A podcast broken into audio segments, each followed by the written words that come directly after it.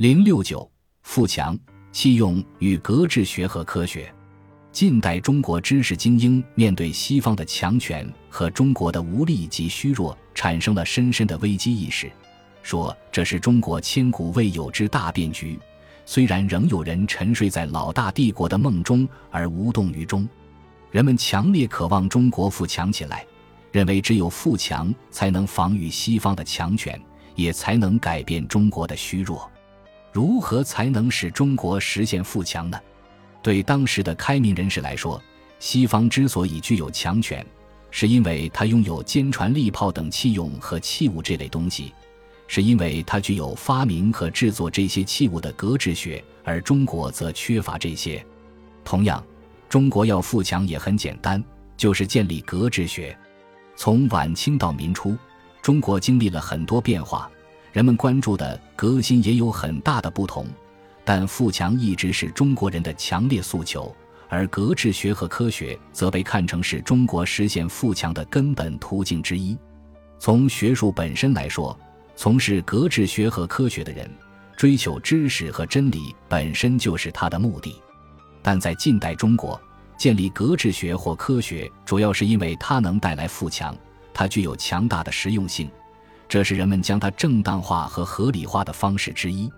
往更大处说，人们将这叫做科学救国论，说格致学是中国自身固有的，说西方格致学源于中国，更多的是要以此来缓和移植西方格致学同华夷之变的冲突，为建立中国的格致学铺平道路。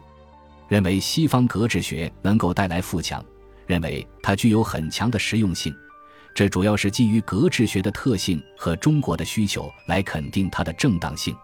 富强和实用是我们迫切需要的，而格致学正是实用性的东西，正是能够带来富强的东西。强调制度革新和价值革新的严复，同样强调格致学的重要。认为中国的贫弱在于没有科学，认为西方富强的根本原因在于格致学的作用。必言近因，则为格致之功胜耳。何者？交通之用必自舟车，而轮船铁路非气不行。气则力学之事也。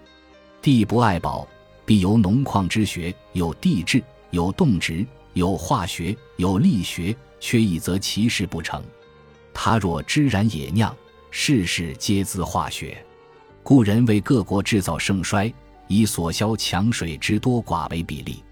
因此，要使中国富强和强大，就一定要建立科学。既今以往。将皆是物理之明媚，为人世之废兴。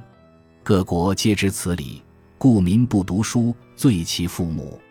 虽然在严复那里，一个国家的富强是指民德、民智和民力的全方位发展，但晚清中国的富强观念，主要是指实用性的技艺和器物文明，而不包括人的精神和伦理道德价值。晚清的中体西用文化模式，清楚地反映了这一点。而这又是人们论证格致学合理性的一个重要根据。晚清开明人士认为，文明和学问都有体用、道气两个方面，只是中国主要发展了根本的体和道的方面，而西方则主要是发展了它的用和气的方面。他们所说的体和道，主要是指伦理道德价值、教化和信仰；所说的用和气，主要就是西方格致学等。既然有道就要有气，有体就要有用，那么中学就要用西学发展出来的气和用来补充。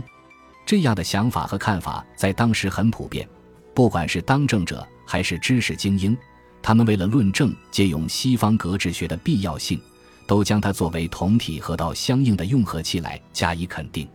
如梁启超指出：“甲午丧失，举国震动，年少气盛之士，几首扼万言维新变法。”而姜立若李鸿章、张之洞辈亦稍稍合之，而其流行语则有所谓中学为体，西学为用者。张之洞最乐道之，而举国以为至言。不止张之洞乐道之，首先梁启超就乐道之。在《西学书目表后续》中，梁实就说：“要知舍西学而言中学者，其中学必为无用；舍中学而言西学者，其西学必为无本。”无用无本，皆不足以治天下。他带你的待总理衙门奏拟京师大学堂章程中写着：“夫中学，体也；西学，用也。二者相虚，缺一不可。体用不备，安能成才？中西之学是体用，道气之学，同时也是主辅本末之学。尽管中国之学是主和本，西学是辅和末，但后者也是必须的。如陈池说：‘广处经济。’”延聘师儒，以正人心，以为风俗，并请杨师兼攻西学，庶集体用兼备，谓为有用之才。又如冯桂芬在《孝宾庐抗议采西学议》中说：“如以中国之伦常名教为原本，夫以诸国富强之术，不更善之善者哉？”虽然中学与西学有主辅之分，但由于中学是有体而缺用，西学是有用而缺体。所以，两者一方面各有长处，另一方面又各有短处。如一八九六年，沈寿康在《万国公报》第七十五期上发表的《匡时策》中说：“夫中西学问，本自互有得失，为滑稽，亦以中学为体，西学为用。既然承认中学也有缺失，西学也有其长，那么要弥补中学的缺失，就只能来借用西方格致学了。”从李鸿章的说法中可以看出，中国接受西方器用之学，不只是接受西学之长来弥补了自己，这又能促使世界成为一个共同体。说起来也许奇怪，当时中国正遭受着西方帝国强权的征服，面临着亡国、亡教、亡种的大变局，在自保自存都不易的情况下，却又去想象世界共同体，不免好高骛远，不切实际。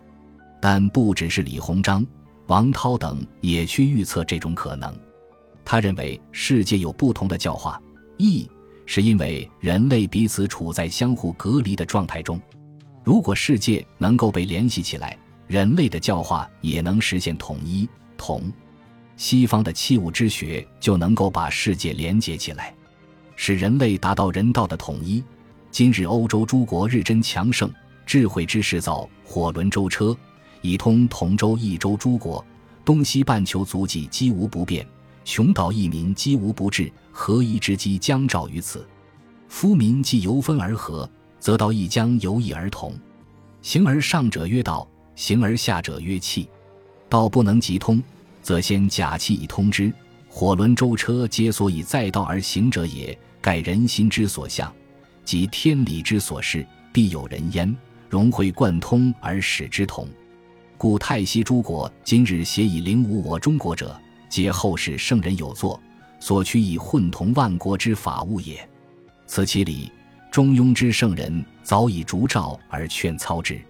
其言曰：“天下车同轨，书同文，行同伦。”而极济之曰：“天之所覆，地之所在，日月所照，双陆所坠，舟车所至，人力所通。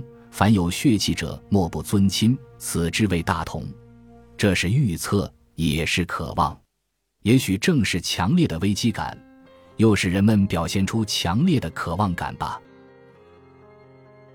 本集播放完毕，感谢您的收听，喜欢请订阅加关注，主页有更多精彩内容。